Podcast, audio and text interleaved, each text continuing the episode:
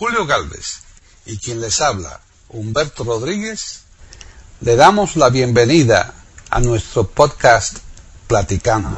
Iberoamérica.com les ofrece un podcast rescatando música algunas veces muy olvidada y otras veces no tan olvidada. aquí en Platicando Podcast. rescatando música olvidada.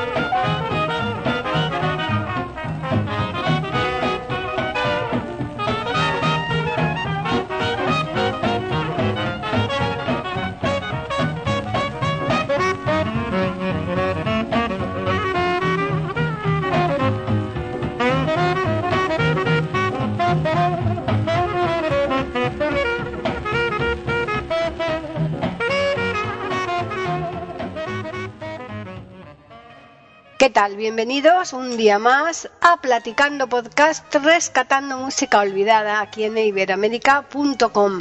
Soy Paquis Sánchez Galvarro y está conmigo Pepe Rabanal eh, que va a presentar conjuntamente este podcast. En un podcast que va a ser muy, muy, muy, muy interesante como los que él viene haciendo siempre. Así que no vamos a decir nada más hasta que lo saludemos y que él nos lo cuente. ¿Qué tal, Pepe? Pues qué tal, saludos a todos. Nunca digo ni buenas tardes, ni buenos días, ni buenas noches como en, en Sí. el show de Truman, ¿no? Exacto. porque no sabemos exactamente a qué hora nos van a, a escuchar. Por Eso. eso digo saludos a todos y Mm. bueno, pues estamos una vez más rescatando música algunas veces muy olvidada y otras veces no tan olvidada. En el programa de hoy tenemos de las dos clases. Ujú. De los que no están olvidados, pero es música muy antigua, Exacto. y de los que sí lo están y que la mayoría eh, de los oyentes pues eh, no tienen ni idea. Hoy vamos a dedicar una vez más el programa a grabaciones de discos de 78 revoluciones por minuto. Es decir, mm, a veces lo- los, hemos, los hemos puesto para los más eh, eh, novatos y los más desconocedores del tema o la gente joven, diremos que mm, son discos que mm, vulgarmente se les conocía como discos de pizarra.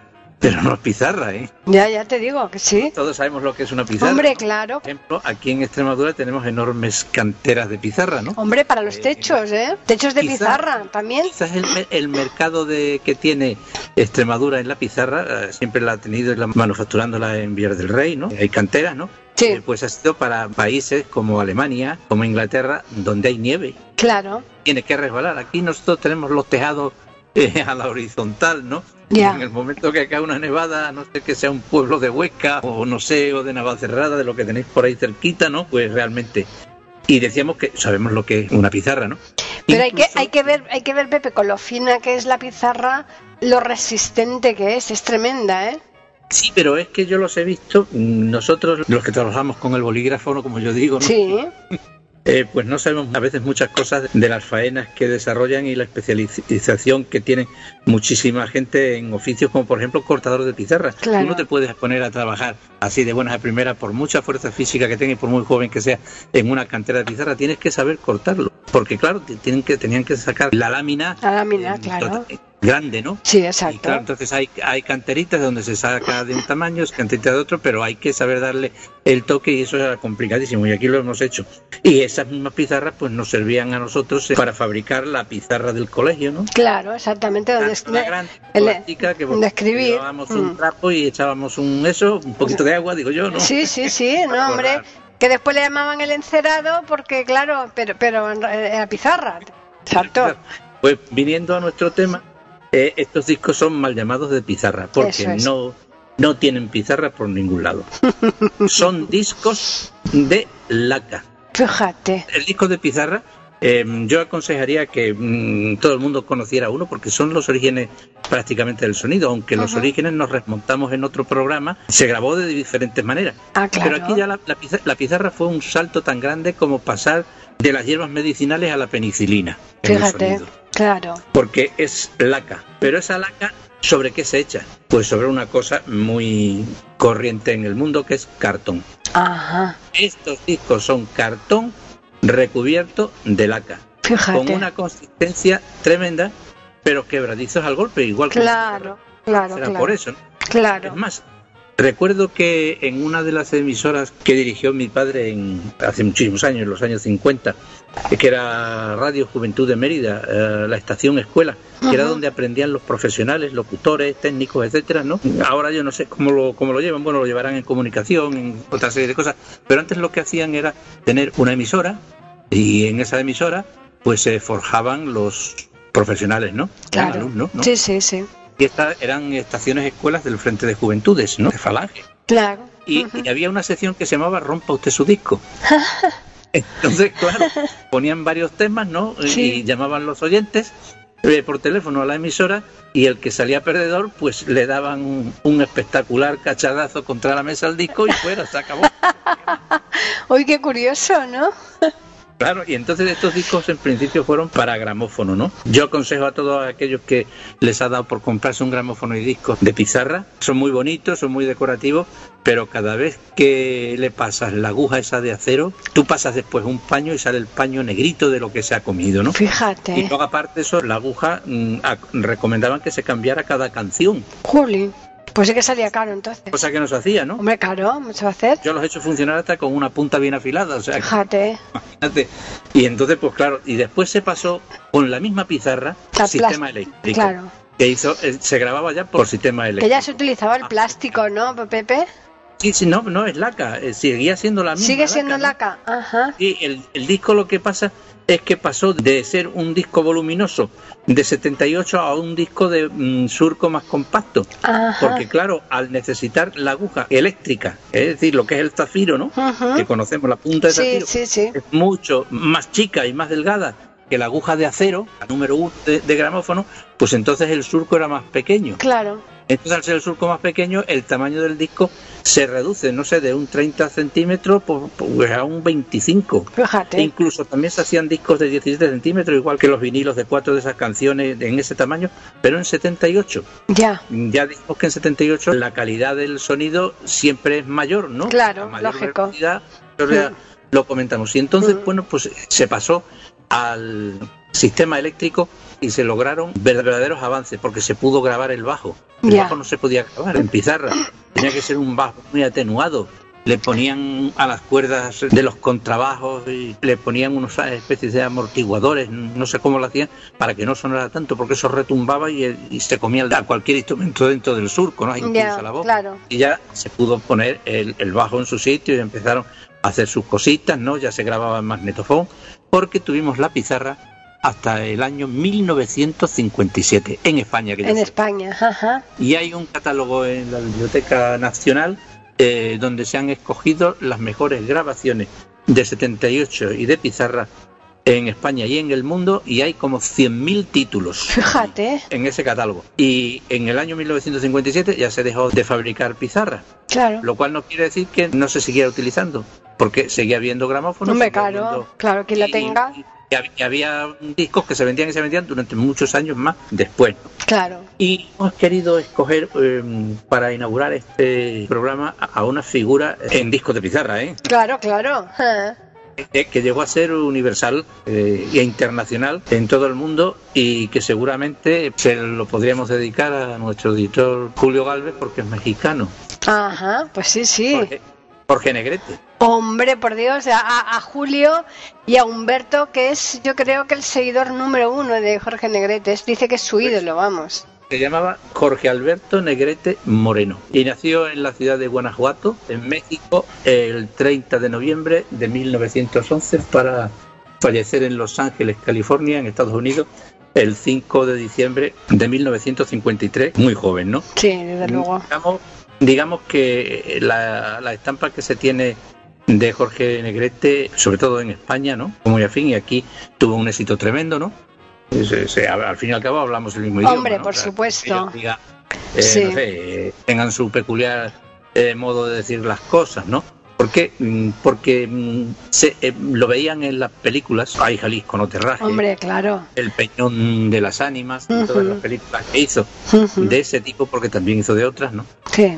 Pues lo veían como el charro con el sombrero, con las pistolas, y, y ya, y daba idea como que fuera un hombre que venía pues del campo de la hacienda y de, aunque fuera fino y tal y no sé qué, ¿no? Sí. que era un ranchero hacendado, porque claro, tendemos muchas veces, cuando, sobre todo cuando no se tienen los conocimientos o las informaciones a disposición enseguida, pues mm, tendemos lo mismo que en las novelas, tendemos nosotros a crearnos nuestro personaje sobre el personaje, ¿no? Hombre, claro, claro. Era hijo de un, de un militar, ¿no?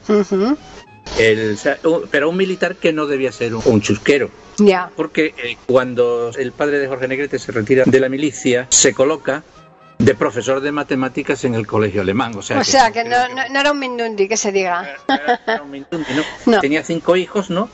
Y, Claro. y bueno, pues eh, aquí tenemos a, Jorge Negrete. Lo primero que hace, bueno, pues es entrar en el colegio alemán, donde estaba su padre. Claro. Aparte de cursar allí todos sus estudios, pues como em, colegio alemán, en aquellos tiempos no es que fuera bilingüe, era trilingüe o cuatrilingüe. Sí, sí, sí, sí. Allí aprendió perfectamente los siguientes idiomas: alemán, francés, Inglés. italiano y sueco. Fíjate. Inglés también. Y de una manera autodidacta, como pudo, porque estaba muy interesado, aprendió también lo que se llama, para poder desenvolverse en lengua nault. Jolín. Claro, eh, eh, por eso es de ahí, de, de, de México. Na- Sí, Nahual. Na- los que hayan visto la serie esta de televisión Sí, española que se llama, creo que es de televisión española, que se llama Cortés, que la, es nueva, es reciente, desde sí, este año del año pasado, ¿no? sí. Cuando los mexicas hablan, hablan en naúl. Claro, claro. Para, para la serie tuvieron que contratar a las sociedades que se dedican a la conservación de las lenguas autóctonas nativas de México. Bueno, pues hasta eso sabía, Claro. sabía Jorge, ¿no? Negrete, Imagínate. Sí, sí, Pero sí, sí. a vez que termina, se mete en el colegio heroico militar y de allí sale de teniente de caballería destinado a intendencia, donde pasó algunos años trabajando porque era bastante joven, ¿no? Cuando se licenció de la milicia porque renunció a, a la milicia para dedicarse al, A cante. canción. Claro. pero sin tener nada, ¿eh? A la vista, ¿eh? Ya. Eh, em, se licencia con el grado de capitán, Ajá. o sea que era capitán del ejército. Fíjate. se lanza a la aventura.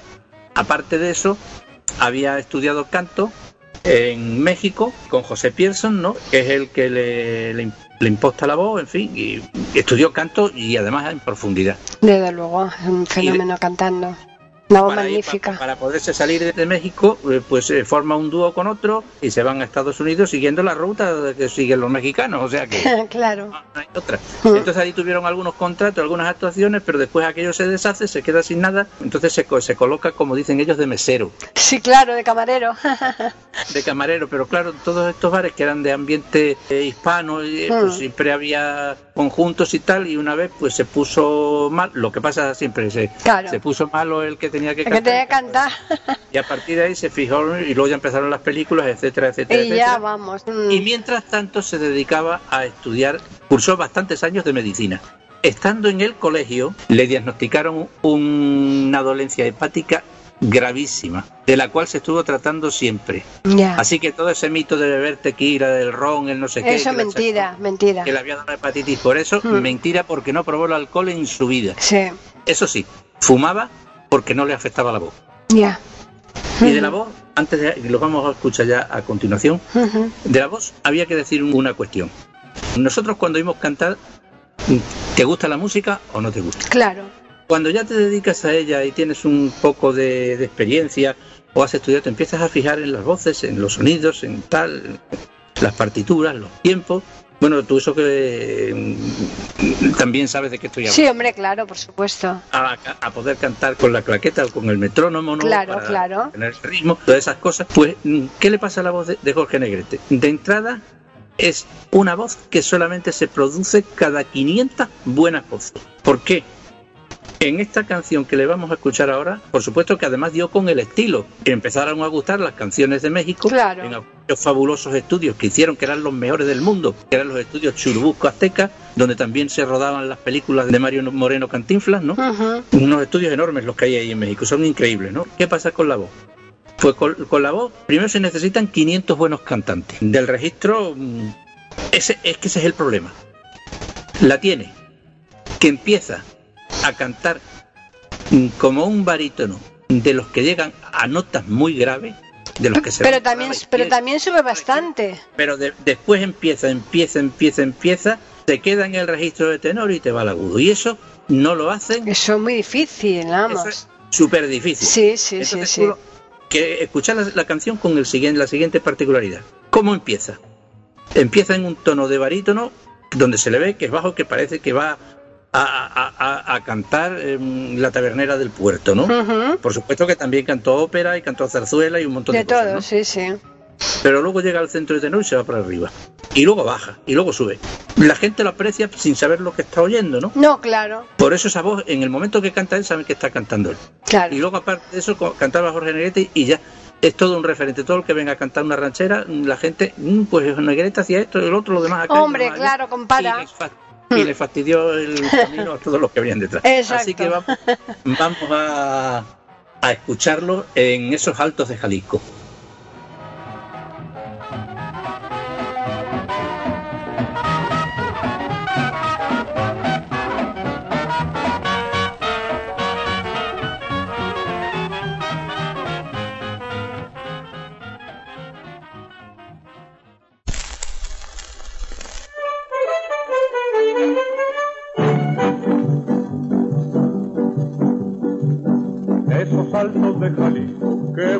Bonito.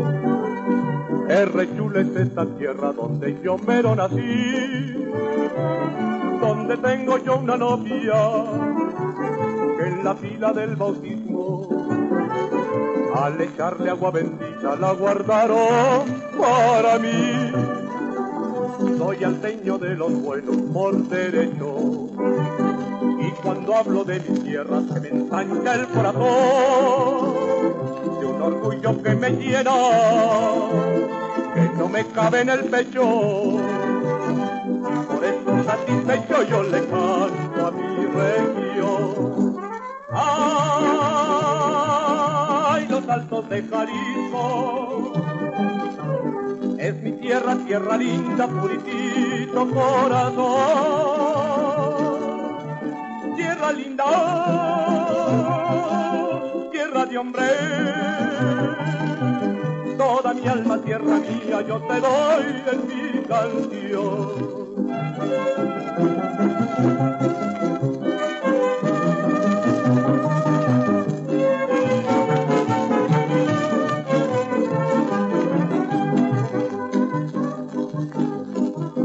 Las mujeres de mi tierra, qué mujeres algo Dios dispuso que nacieran por aquí. Y les dio como permiso ser como flores para que de ellas escogiera la más linda para mí. A buscarla yo he venido porque es mía a entregarle toda mi alma y a llorar por su verdad a saber si ella me quiere como me juro día y a decirle que mi reina que jamás podré olvidar. ¡Ay, los altos de Jalisco! Es mi tierra, tierra linda, puritito corazón. Tierra linda, tierra de hombre toda mi alma, tierra mía, yo te doy en mi canción.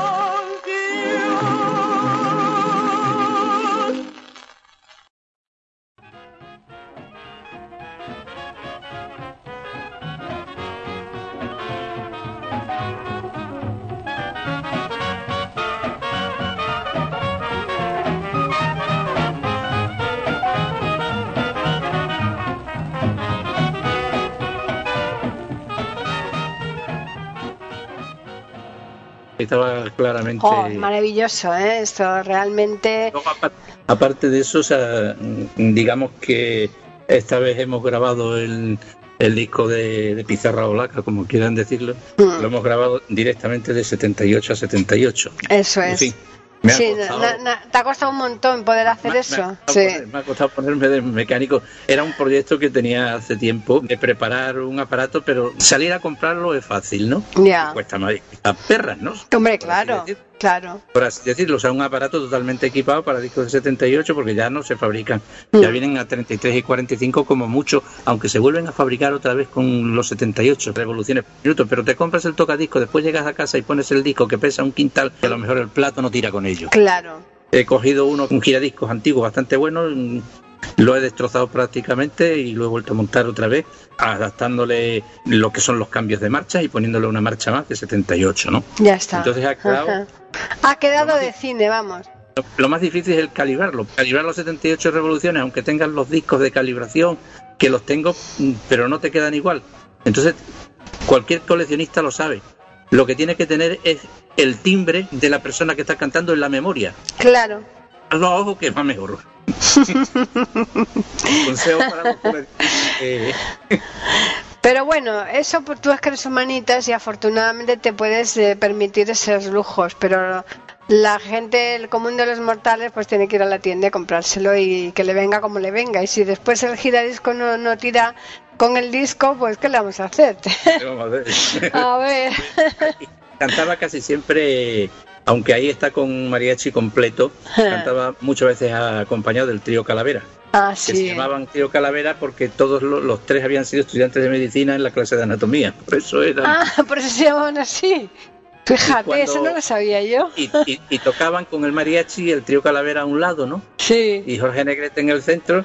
Y cuando hacían los peculiares solos de requinto y de guitarrón que hacían el trío Calavera y acompañaban con sus voces, normalmente siempre tenía la cortesía Jorge Negrete de separarse. Ah, mira, qué De detalle, ¿no? hacia un lado siempre. Qué detalle, y, la lo- verdad y es luego, que- y luego vol- volvía.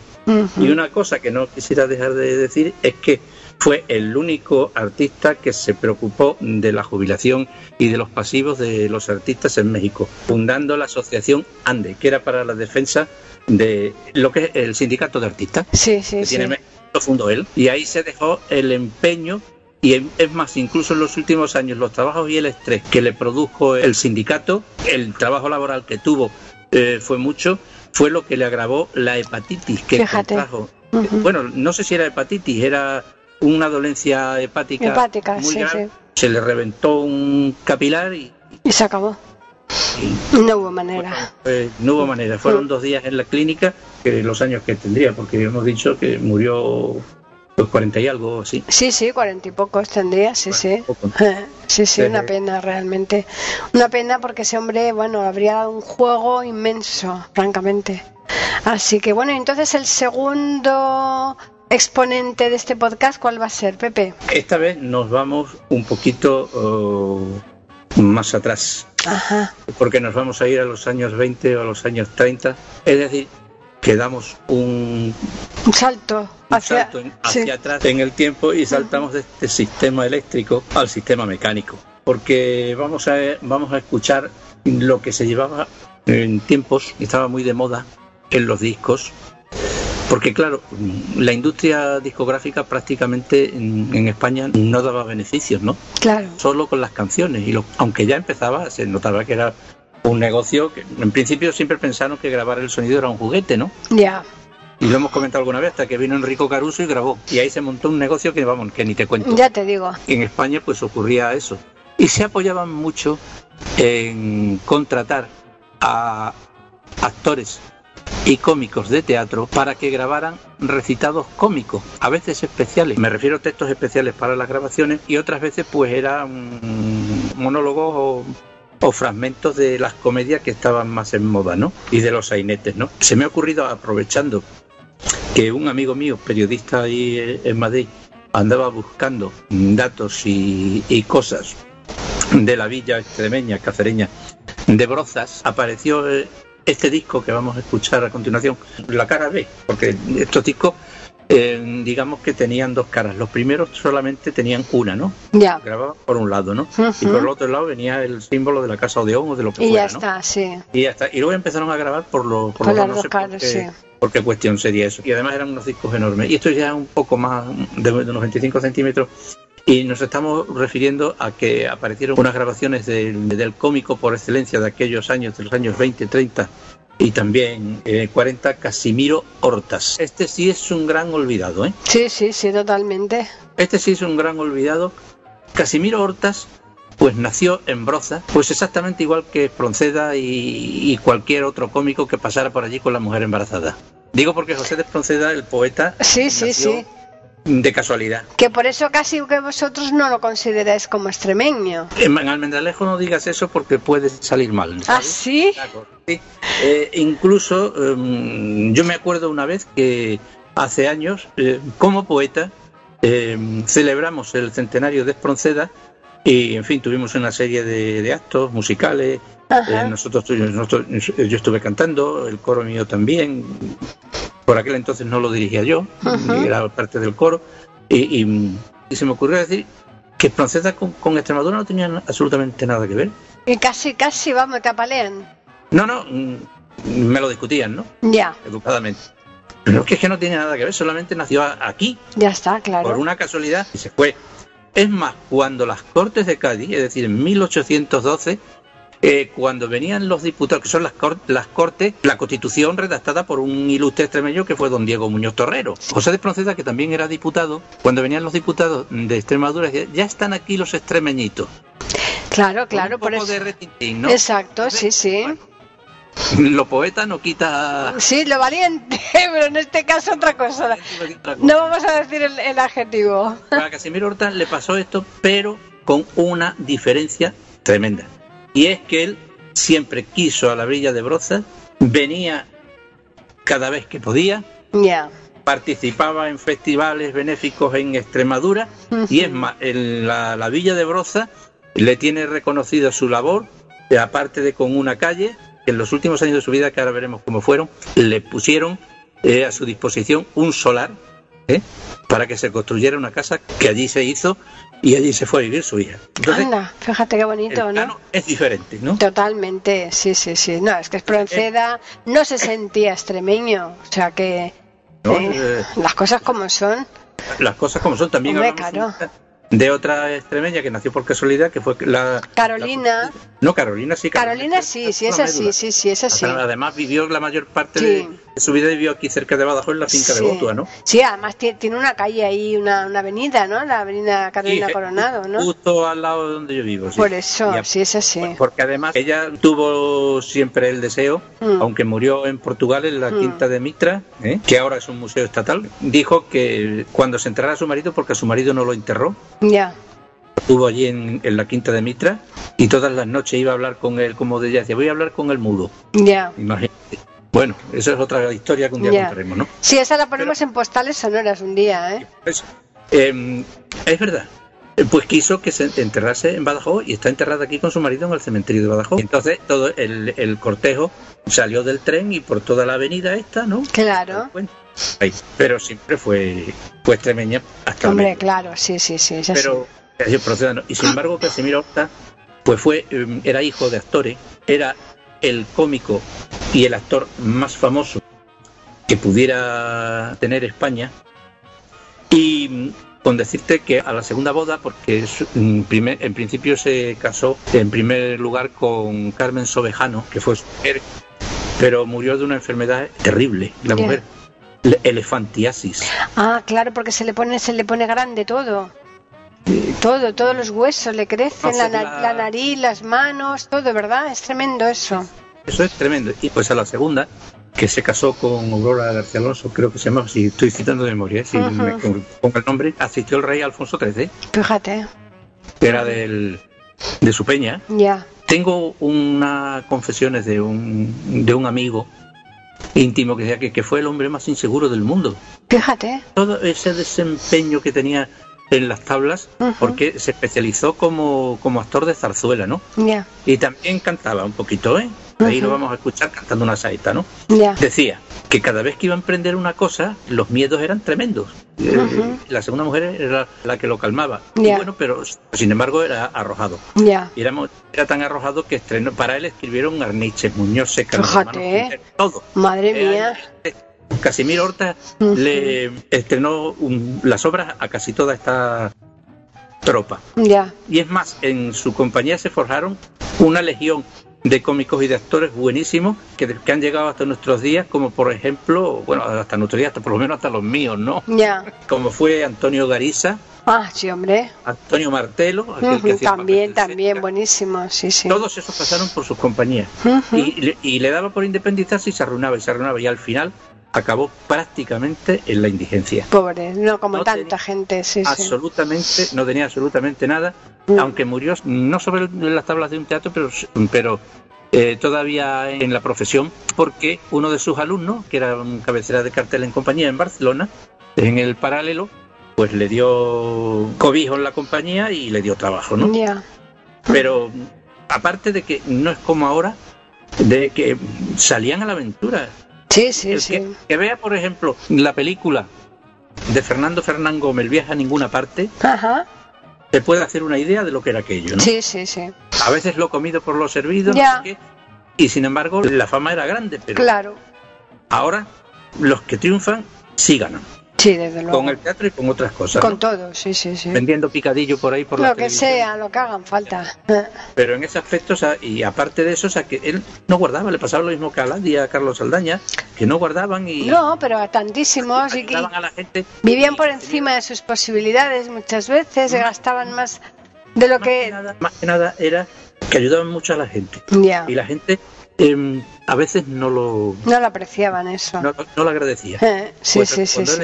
Estuvo ahí, pero sin embargo está considerado como hijo ilustre de, de Brozas, don. Casimiro Hortas. o sea, Ujú. Ya tú lo ves eh, eh, sin estar en el papel cómico que él solía hacer.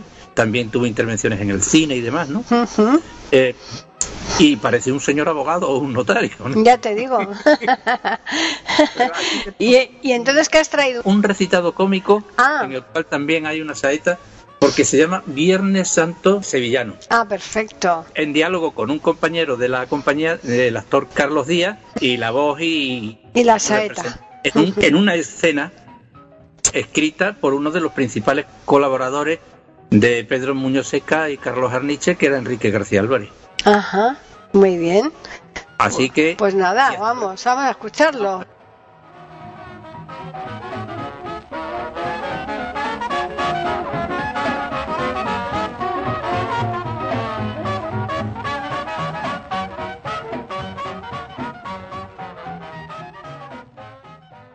Pueden escuchar otros de nuestros podcasts en eiberoamerica.com.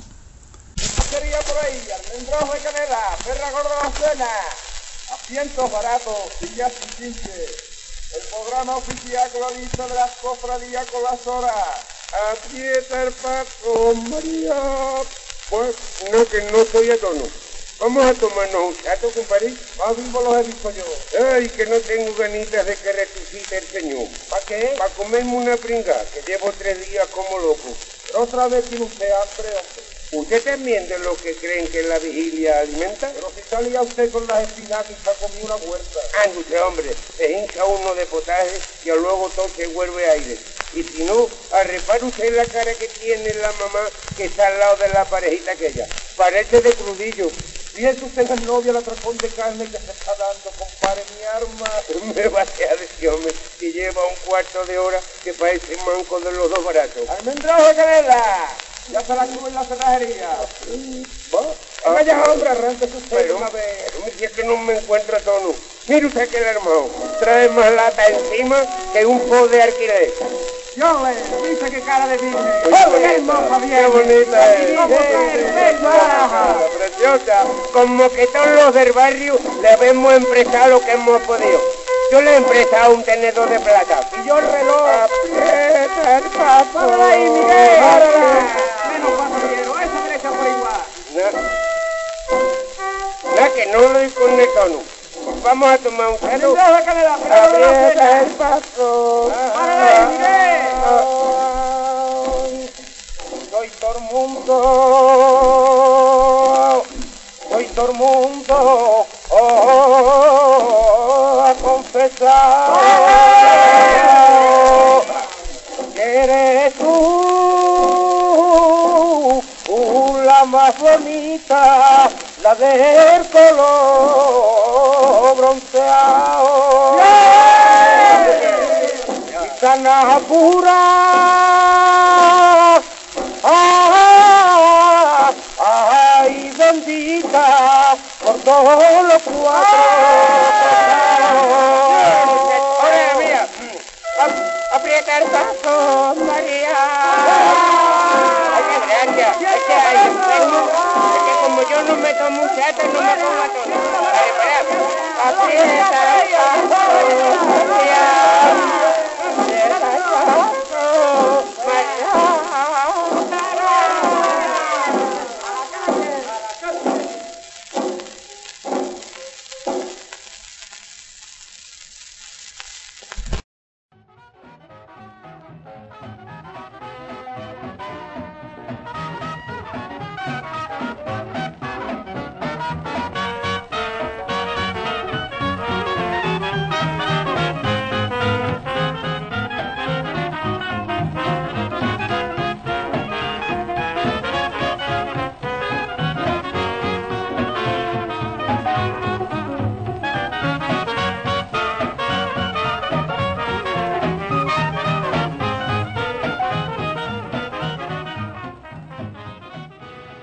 Las saetas ahora mismo estamos en puertas de Semana Santa, o sea que yo creo que ha venido que ni pintado esto, ¿eh, Pepe? Pero, a ver, pero eh, explicamos a los a, los que escucha, como decía antes, que, eh, que ahí también tenían su metía sus chistecitos, ¿no? Ah, claro, claro. Porque bueno, critica a la Semana Santa. Mm. eh, que estoy harto del potaje, que luego todo se vuelve aire, como decía, ¿no? Y esa serie de cosas que lo escuchen y, y diviertan porque es el, el, el humor em, que entonces hacía desternillarse, palabra que también se está perdiendo, ¿no? Sí, sí, sí. De, de De- risa. no solamente se está perdiendo, sino que se utiliza mal, porque mucha gente dice destornillarse como si fuera un tornillo. Desternillar. Pues mira, yo pienso Y no saben que es de la ternilla. desternillarse de, de risa Sí. y, y- y era el humor sano y a veces agudo y a veces muy cáustico con la política, ¿no? Mm. Y no que ahora para arrancar una risa tienes que, que lanzar un, un taco o Desde luego. un poco más o menos. Pues sí. Por ejemplo, que ahora cuento un chiste de los que contaban mucho en escena, en, en sus obras, eh, Casimiro Horta, y la gente no lo va a entender, pero lo voy a contar y luego lo explico. Eh, que estaban dos o tres ayudando a un autor nuevo que estrenaba, ¿no? Pero le habían puesto a otro autor en otro teatro mm, que le iba a quitar público, o que en fin, que estaban en guerra, ¿no? Los autores, ¿no? Cada uno estaba contratando su claque a Ya. favor y en contra del otro. La claque que para los oyentes de Latinoamérica son los que, digamos, después le van a seguir, le van a aplaudir y demás. Pagado Pagados, claro, con claro. la entrada y a veces con dinero. Eso Y entonces es. pues estaban reclutando allí a gente para que fueran a reventar la comedia del otro, ¿no? y entonces dice, "Mm, aquí te presento a fulanito. Este patea de miedo, hace un ruido tremendo. Este jura en arameo, Madre mía. este vocifera. Mm, Pues menuda y- presentación. Dice, y este hace el gato. Dice, ¿cómo que hace el gato? Dice, el que iba a pagarlo. Sí. Dice, a ver, da, un, da un maullido. Y el otro maulló. Y se, se sacó un duro del bolsillo y dice, toma para cordilla.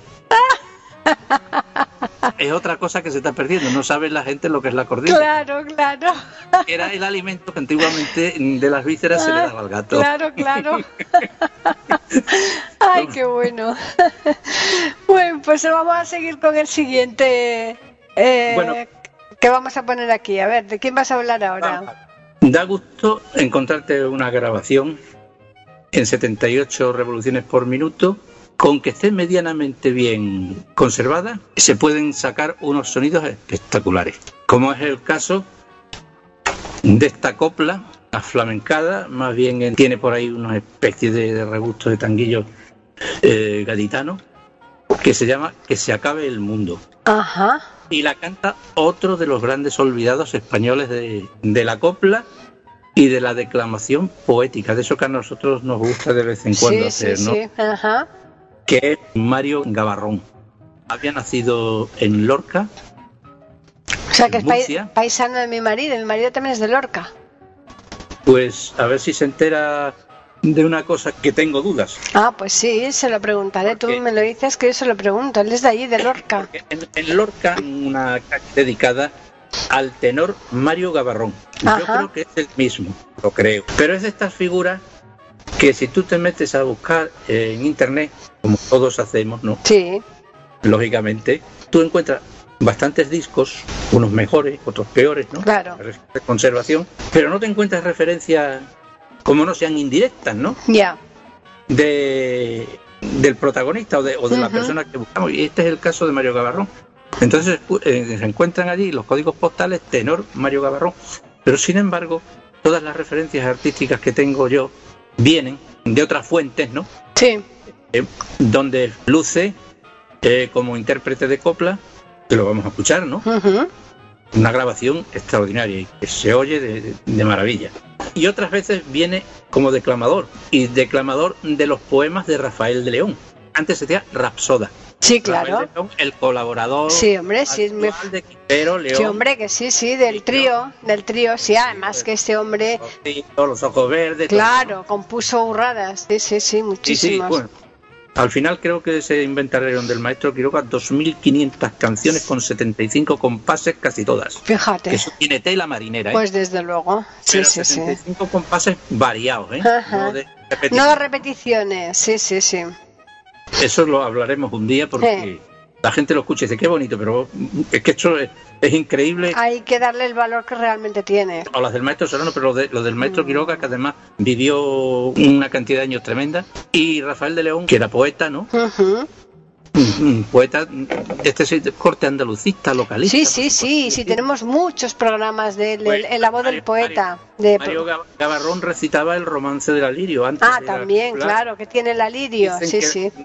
Dicen, Dicen que el alirio tiene, que- eh, dicen claro. que el alirio tiene tal tal y a la Claro, claro. y a- la. Virgen Sirio. Sí, sí, sí, sí. Pues todo eso lo recitaba de una manera extraordinaria. Pero lo más extraordinario de estos personajes es que triunfan o se dan a conocer en España y se largan para Cuba. Supongo que Humberto allí lo habrá escuchado. Pues puede ser, Y sí. tienen un éxito tremendo, pero se va con su propia compañía. Y allí se casa con otra española también, con otra estrella de la copla que se llama Carmen Florido, que se fue a principios de los 40, co- yo creo que igual que igual que el marido, que Mario Gavarrón, Ujú. eh, a, Hispanoamérica. Ella no volvió hasta principios de los 90 a España. Entre otras cosas, bueno, pues estuvieron en la compañía, eh, hicieron giras espectaculares por toda Hispanoamérica, se radicaron en México muchísimo tiempo, se iban porque allí se triunfaba más. Hombre, Aunque claro. aquí se le Mm. quiere dar la vuelta a la historia, que Mm. si los artistas exiliados, que si no sé qué, que si pitos, Mm. que si flautas, ¿no? Ya. Y, y realmente dice, bueno, pero si era un fugitivo del régimen, pero vuelve en el 40, Sí, sí, no claro. Mm. ¿Esto qué es? Y resulta que es mentira, o sea que, bueno, cada uno tendría sus ideas, No, claro. Mm. ¿sabes, sabes lo que te digo? Y Sí. algunos sí se fueron porque no tuvieron más remedio que irse. Miguel de Molina se fue mm, Pero por, por la problemática que tenía por la problemática. Que Claro. hablaremos otro, Sí. otro día, que era republicano. Bueno, como habían oh, eh, eh, España en el 31 eran todos republicanos. Claro. Que no nos vengamos Mm. aquí con, Eh. con historias. Lo que pasa es que allí había oportunidades y dinero. Es más, una vez ya en los años en los 50 vino desde México el compositor Agustín Lara y conoció al compositor riojano Luis de Val, Sí. el autor de Sierra de Luna y de todas esas Sí, cosas, ¿no? sí, sí. que hacía también corridos de tipo mexicano. Y cuando Agustín Lara lo conoció y le dijo, mire usted, usted se va a México y a España solamente va a venir a gastarse el dinero que gane. Sí, sí, verdad, ¿eh? Entonces ahí, y, y- mm, y Carmen Florito eso pues se administraron bien y allí se, Pedrito Rico también se marchó, ¿no? Claro, muchos, Cada uno por cosas, pero allí es donde y triunfaban en la televisión cubana. Este, Pero si es que no teníamos televisión en los años 50. No, claro, y ellos ya, ya estaban ahí. Aquí De- vinimos en el 57 y allí yo no sé cuántos años llevaría en Cuba, pero en Cuba llevaban ya más tiempo con televisión. Hombre, estaban muy cercanos a Estados Unidos y eso les ayudó mucho. Y entonces, bueno, pues eh, allí se fueron y allí, y allí triunfaron. Por eso no sé yo exactamente si encuadrar a Mario Gavarrón eh, como un cantante de, de copla o como un rasoda, o siquiera como un tenor, si es el mismo en el cual Lorca, que Lorca le dedicó la calle, que yo creo que sí. Bueno, Pero, en fin, no, ya- eso lo vamos, lo vamos a investigar en cualquier caso. Como aquí esto es de música, lo vamos a atender en el apartado de música, ¿eh? como flamenco. Exacto. Eso Pues es. le- le escuchamos.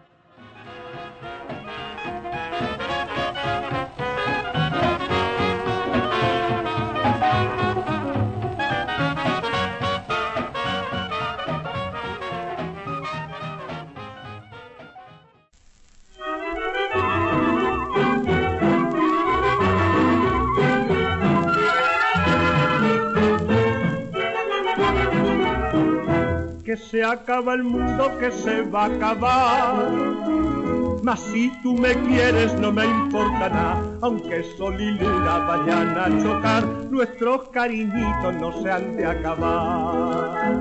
Ay, condesita mía, de la media almendra, la cintura de nardo, la carita un jazmín, son tus ojitos negros, mi muerte y mi vida, a mí se acabó el mundo cuando te conocí.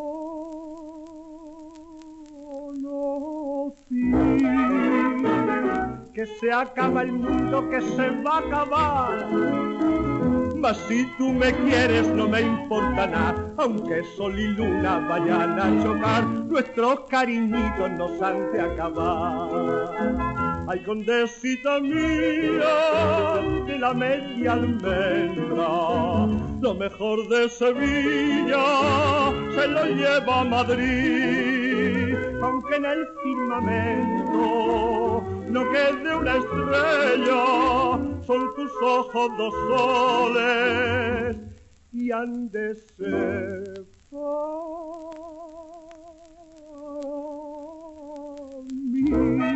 mí.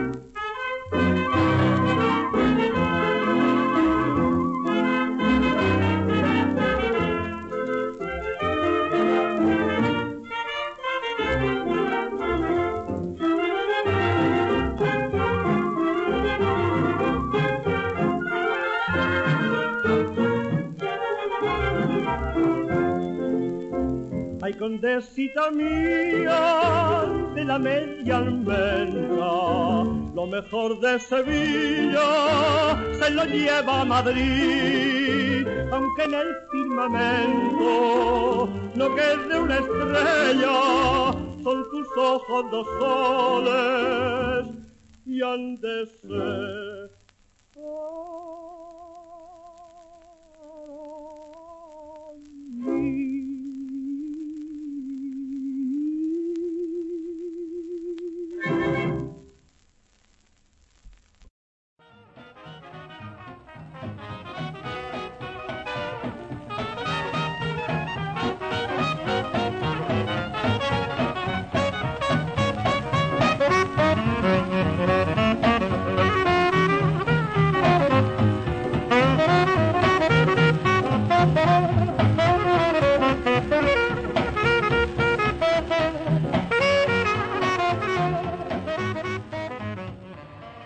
El sonido era, era bueno. Sí, muy bueno. Unos bajos extraordinarios, eh, se oye todo, la orquesta, y cuando hace los melismas de flamenco Mario Gavarrón, que prácticamente no se oye más que un hilito de voz, no se Hmm. escucha ni un ruido, ni un crepitar. Es ni verdad, nada. ¿eh? Es verdad. Ajá. Solamente le he metido la cuchara ahí al ligero roce que tiene la aguja y ha quedado, Ha quedado impecable, ha vamos. quedado sombra como el que viene a, como Sí, el que sí. viene a continuación. Es verdad. Sí, Así sí. que, mm, si pasamos, parece, pasamos a este, a este último. cambiar, Sí, de tercio. de, de registro. ¿no? Eso es. Nos visita también otra de las grandes olvidadas, pero que fue la gran triunfadora del cine de los años 30 y sobre todo ya 40. La artista mm, que nos visita ahora, que es Marta Heger, que es húngara, una soprano húngara, vivió nada más y nada menos que 101 años. Qué barbaridad. Empezamos por el, quizás por el final. A sus 86 años, en el Albert Hall de Londres, dio dos conciertos completos en una semana que los vendió nada más ponerse las localidades a la venta, con una voz espectacular. Marta Heger fue pues de, esa, de esas artistas húngara, ¿no? Sí. Pero es húngara, pero en un momento de la historia muy concreto, que era cuando Hungría estaba con Austria formando el imperio Austrohúngaro.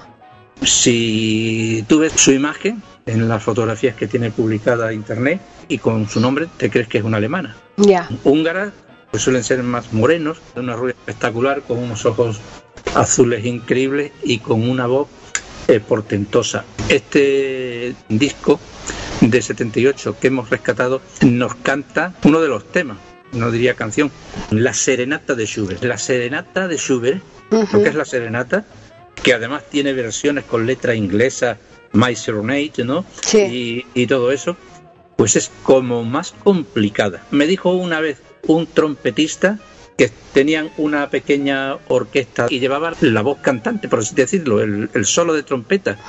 Y, y el, y el solo de trompeta decía que era de lo, de lo que, pre- que prefería tocar eh, las partituras de Wagner antes de, de tocar eso, que le costó muchísimo más trabajo dominar Eso que era esa serenata serenata. Ujú. en, en trompeta y acompañado por, en fin, violines, etcétera, Claro, claro, claro. y tal, ¿no? Hmm. Y, que, y que es complicadísimo. Y en la voz, yo he oído dos versiones, una la de Marta Heger y otra ya eh, más modernizada, de la época de los 50 y los 60, que, que la cantaban los Platters. Sí, Pero claro, ahí se apoyaban en la armonía vocal, ¿no? Y aquí, Claro. aquí, aquí va- vas a pelo, porque es que además, eh, si nos damos cuenta, la soprano da un frase musical y se tiene que callar para que la música le conteste, y luego otra vez, Ya. pero no tiene que entrar en el mismo sitio, sino más adelante o más atrás. Es una locura, ¿eh? muy complicado, muy Ya complicado. cuando lo sí. memoriza, cuando hablemos con alguna soprano de estas buenas que de vez en cuando tenemos nosotros por aquí, se lo Sí, vamos, se lo vamos a preguntar. Una vez que lo memoriza, lógicamente ya... Hombre, eh, claro, como todo. Como todo, ¿no? Ah. Y que esa, la memoria musical y todo eso funciona, Ah. se hace casi mecánica. Pero el aprendizaje, mm, por lo visto, es mm, la pera limonera. Sí, pero vamos, que tú a unos 86 años llegue todavía con esa soltura, de, con ese Una manejo soltura. de la voz tan tremenda, eso es maravilloso. Bueno, ya he conocido a un tenor que con casi 90, la voz Mm. fresca, ¿no? Hasta que le vino la enfermedad. Ujú. Cuando le vino la enfermedad ya que se lo De llevó, ¿no? ¿no? Claro. Sí, ya, ya no, no es que no haya voz, es que ya Mm. el A ver. cuerpo está deteriorado porque la, la voz es un instrumento, eh, la mayoría, lo hemos comentado alguna vez, eh, se cuida mal, ¿no? Claro. que se canta, los que tienen facultades cantan de garganta y tiran, tiran, tiran unos años hasta que dice aquello, aquí me voy, ¿no? Está, aquí hemos llegado, claro, exacto. Sí, sí, sí. sí. O el cansancio, que Mm. decía eh, que el cantante eh, lírico mm, no puede cantar a destajo como si fuera un rockero, Claro. porque esos también acaban cascados, pero estos cascan antes. Eh, Uno de los grandes tenores españoles que cascó precisamente por eso fue Miguel Fleta. Miguel Fleta cantó tanto que muy joven, además murió joven, ¿no? Relativamente, ¿no? Mm. pero que tenía ya en el 29, eh, en, en el 29, en el 30, eh, tenía ya la voz, como le decían ellos, tremolante. Sí, sí, sí, sí. Eh, No, es decir, que, que le salen, mm, ¿cómo te diría yo? Vibratos mm, cada dos por tres. Claro, claro. Y Mm. entonces, y, y- ya bajo de recursos. Si cantó hasta para las tropas en el frente. el Claro, no, hombre, el- que esas cosas, todo.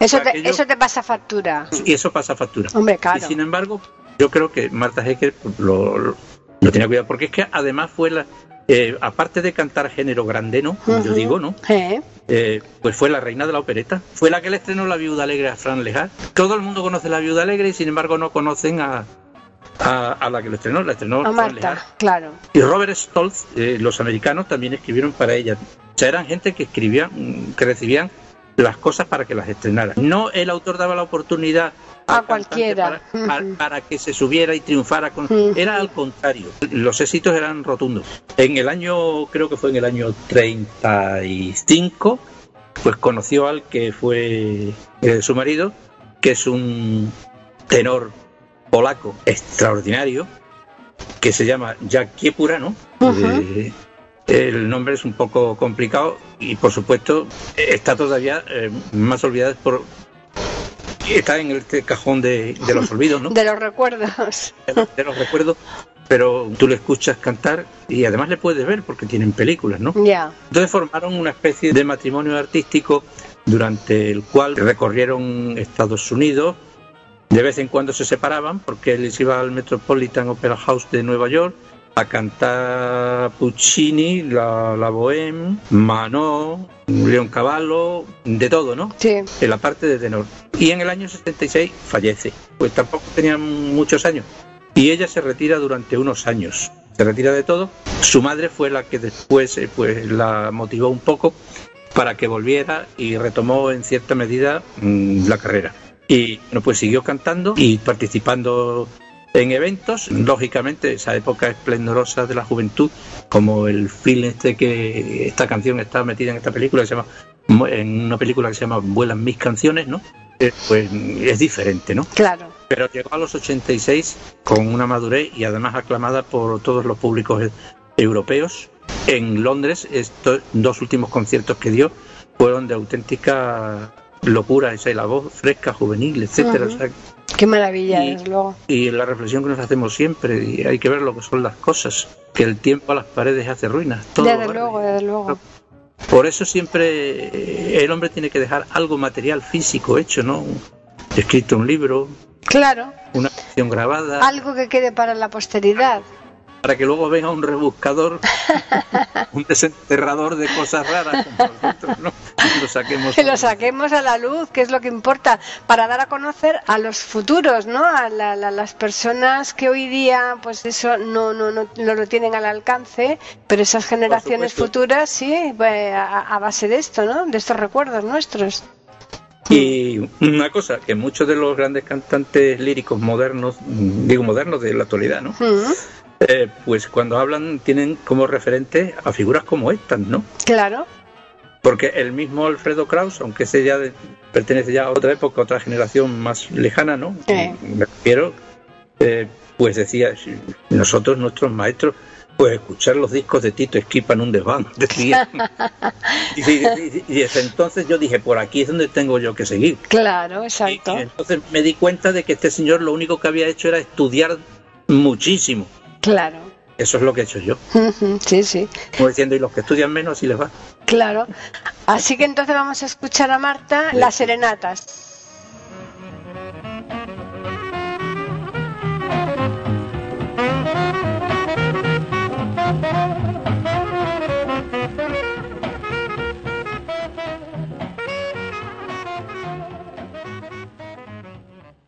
Pueden escuchar otros de nuestros podcasts en eiberoamerica.com.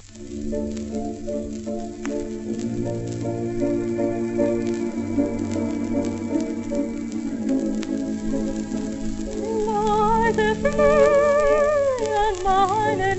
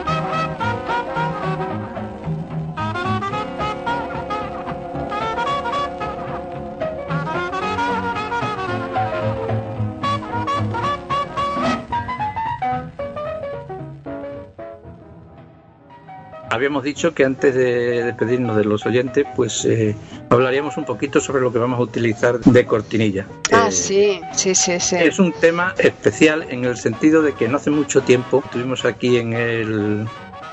No en este programa, sino en el otro, ¿no? Eh, a Jorge Gil Zulueta, Sí, sí, sí, sí. es un uno de los especialistas de, De, de- de Rammstein. cine, de cine.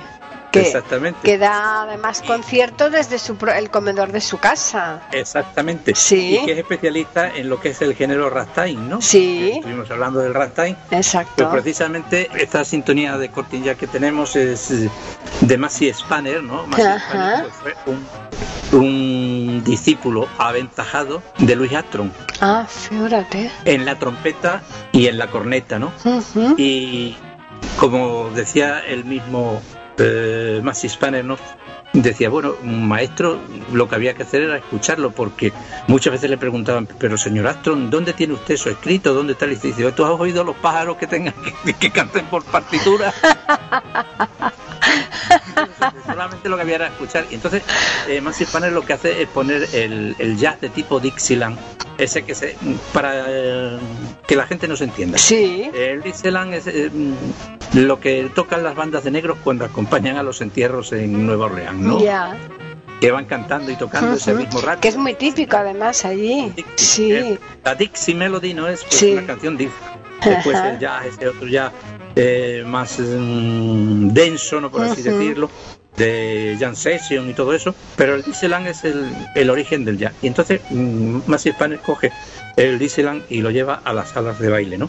Como tienen ritmos de Charleston, como Claro. tienen ritmos de Fox y tal. Y mm, es el típico, lo hemos puesto porque es el típico disco que cuando en una película de aquellos años, o que evoque aquellos años, el protagonista pone un disco en el tocadisco de 78, pues Ujú. casi siempre sale una banda como esta que toca trepidantemente para que las parejas bailen en el salón. Estas bandas eh, tocaban en las terrazas o en la Starlight, ¿no? Sí. De los grandes hoteles. Hoy los grandes almacenes en plan cursi le han puesto Starlight a un aparatito que lo tiras sobre la cama y te pone estrellas en el techo, ¿no? Ah, figúrate. Sí, Claro, estrellas de, estrellas de luz, ¿no? Exacto. Sí, sí, el Starlight, pero el Starlight era eh, la terraza, por ejemplo, en el Waldorf Astoria, ¿no? Sí. Tenía el Starlight, el salón Starlight, que tenía parte cubierta, donde tocaba la orquesta de Xavier. Cugat, ¿no? Sí. Tenía parte cubierta y tenía la otra parte descubierta que era el firmamento lo que tenía por encima, ¿no? Ajá. Por eso era la terraza Starlight, ¿no? Sí, y sí, después sí. de la Starlight tocaban las bandas como la de Maxi Spane, Ujú. e incluso también las de los chavales de España, ¿no? Ajá. Tocaron allí, ¿no? Ujú. Y los cubanos que venían, la Lecuona Cuban Boy, todos esos iban a las terrazas de los grandes hoteles. Hoy, aunque sean grandes hoteles, no llegan a eso. No, no, no, no, no. Con orquestas de 50 miembros y estrellas. Uy, de Hollywood, 50 ¿eh? y eso ya es por es un- son yo creo que son las mínimas, ¿eh? las de 50. Los Sugar, Sugar Combo eh, Mm. se movían entre 40 o 50, pero después venían acompañados de Abby Lane, de un montón de estrellas de, de Hollywood, de Rita Hayworth, ¿no? Claro. Todo eso, ¿no? Espectáculos como eso desaparecieron. Y debían ser negocio, Pues sí. los dueños del Waldorf mm, sabían de eso. Claro, lo que pasa es que después vieron la ventaja de que de hacer espectáculos con menos eh, participantes, lo mismo que ha pasado con los teatros, en donde te, te están intentando ya meter teatros con monólogos o con actores que te hacen varios papeles, No ¿no? nada, yo hace tiempo que no voy a esas Claro, y entonces es que esas cosas, pues francamente, para mí creo que ha perdido muchísimo. Lo sacas de su contexto, ¿no? Claro, claro. Sacas, el- por ejemplo, la fórmula de Café Teatro en tiempo estuvo y podía seguir siendo rentable, ¿no? Porque Mm. estás en un espacio reducido y estás viendo una obra en ese recinto, ¿no? En- Mm. adecuada, ¿no? Sí. Pero tú sacas eso y lo metes a un teatro mm, para ahorrar compañía actores Claro, y tres, son- aunque el diálogo sea muy profundo y sea cinco horas con Mario y que no sé qué, eso no. Pero en fin. Es lo que eh, hay, es lo que tenemos. Es lo que hay y cada uno tiene sus gustos. Eso, y después cada uno puede elegir si ir o no ir, y ya está. En fin, Así que ha estado genial esto, Pepe. Eh, ahora tendrás que preparar postales, los, las truculencias, las historias, las leyendas, todas estas cosas que, te- que, que tenías ya incluso algunas pendientes de la última que... que- Sí, sí, tenemos pendientes. ah, sí, así que eso preparamos rápido otra. Sí, No, tiene problema. sí. El único problema que tengo yo es que de vez en cuando pues me salen cosas que que tampoco me gusta decir que no, ¿saben? Ya, sentido, no, no, y que no, que no tienes que decir que no, porque son cosas No, muy bonitas que cuenten contigo para que participes en libros, en eventos, en, televisión y demás. Otro día Mm. que necesité una, una cosa para, para el libro y a uno Mm. de los que yo le mm, siempre me pide datos y fotos y tal y no sé qué, que es Mm. periodista, le dije, esto me lo tienes que sacar y me lo sacó. Claro, claro, por eso te digo. Claro, son cosas, esto, esto es Mm. así, nos conoce, además nos conocemos todos. Claro, claro. Aquí esto es... Es lo que hay. Yo, pues, Sí, sí. eh, eh, pasas por cualquier sitio y, Mm. y preguntas por mí, o sea, en, en los sitios adecuados, claro. Claro, claro. Enseguida, Mm, Pues sí, enseguida. Sí, al del foro, no, no sé Sí, qué, sí, tal, sí. etcétera. Mm. Sí, sí, claro. y eso es así, entonces pues, a la gente la tienes que atender. Y esta Hombre. vez pues se habían juntado aquí tres, tres o cuatro Se cosas. habían juntado varias cosas, pero bueno, Tengo como- también pendiente de que me tienen que avisar para quieren pro- quieren organizar un programa de televisión y digo, pero pero decime de qué va a ser. No, no, de, de lo tuyo, digo, vale, de lo mío, no. lo mío ya está. No, pero tú no tienes problema, tú vamos tienes recursos para todo, y además que es que tú eres una No, enciclopedia abierta. Cosas, cosas curiosas. Sí, claro, por mujeres eso, por en eso. Hispanoamérica, de, de Mm. literatos, etcétera, de cosas de esas. Y Que digo, tú bueno, lo pues, tienes muy fresco además con todos los programas que estás haciendo aquí para Iberoamérica en postales sonoras. Así que, pues vamos a darles a los oyentes el correo que es mm, platicando arroba eiberoamerica.com y también tenemos un Twitter que es eiberoamérica con las iniciales eh, I y la A de América en mayúsculas. Así que Pepe, pues eh, ya a preparar lo siguiente. Aquí no paramos nunca, ¿verdad? Nunca. y, que- y- y si paramos malamente. En fin, Así pues te que- voy, a, te voy a mandar el tema. ¿sabes? Sí, pues perfecto, vamos. Antes, antes de, antes de que se me olvide. Eso, Te voy a- eso. Te voy a mandar ahora porque si no, Claro, claro. pensaba que lo tenías, yo lo que pensaba que lo tenías ya ahí, digo, Mm, claro. Vamos a recordarles a los oyentes que les esperamos aquí el próximo miércoles en iberoamérica.com con un nuevo programa de Platicando Podcast, rescatando música olvidada.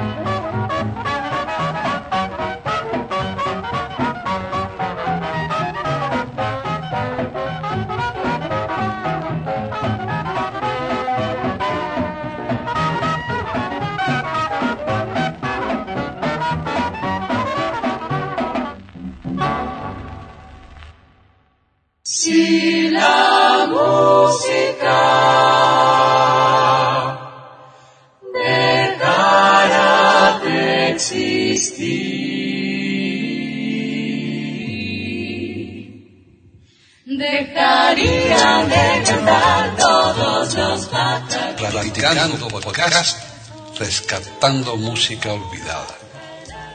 Aquí encontrarán compositores e intérpretes de antaño. Participación de oyentes que lo deseen, con creaciones propias o aquellas que quieran rescatar. Podcast dirigido por Paqui Sánchez Calvarro. Edición de audio a cargo del productor Julio Galvez Manríquez. Pueden escuchar otros de nuestros podcasts en http dos.